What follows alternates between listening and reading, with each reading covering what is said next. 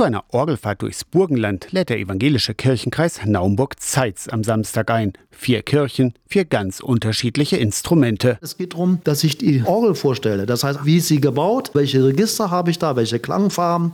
Und dass ich dann vielleicht zum Schluss noch was kurz improvisiere. Gerhard Schieferstein ist der Orgelsachverständige im Kirchenkreis Naumburg-Zeitz. Eine Kirchenbesichtigung der besonderen Art. Also mal nicht vom Altar aus, sondern genau in Gegenrichtung. Wir haben hier also praktisch keine Neubauten. Es sind alles alte Orgeln, zum Teil bis ins 17. Jahrhundert hinein. Start ist Samstagnachmittag um zwei am Bahnhof in Freiburg an der Unstrut. Am Naumburger Bahnhof könnt ihr auch zusteigen. Und dann geht es nach Schönburg, Muschwitz, Predel und Profen. In jeder Kirche rund 30 Minuten.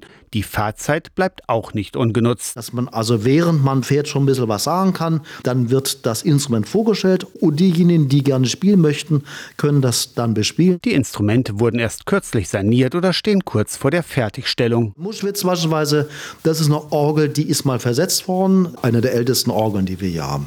Das ist schon sehr interessant. Ja. Mitbringen müsst ihr nicht viel. Ein wenig Neugier und Interesse am kulturellen und musikalischen Schatz der Region vielleicht. Weder müsst ihr die Orgel noch ein anderes Instrument spielen können. Sondern einfach die Situation interessant finden, dass sie da durch meine Kirchen kommen, die sonst verschlossen sind und an Instrumente, die sie so noch nie gehört haben und diesen Reichtum an Kultur, den wir hier einfach haben, auch mitzuleben. Am Samstagnachmittag die siebte Orgelfahrt im Burgenlandkreis. Anmeldung bei Gerhard Schieferstein. Kontakt bei uns am Hörertelefon oder im Internet. Aus der Kirchenredaktion Torsten Kessler, Radio SAW.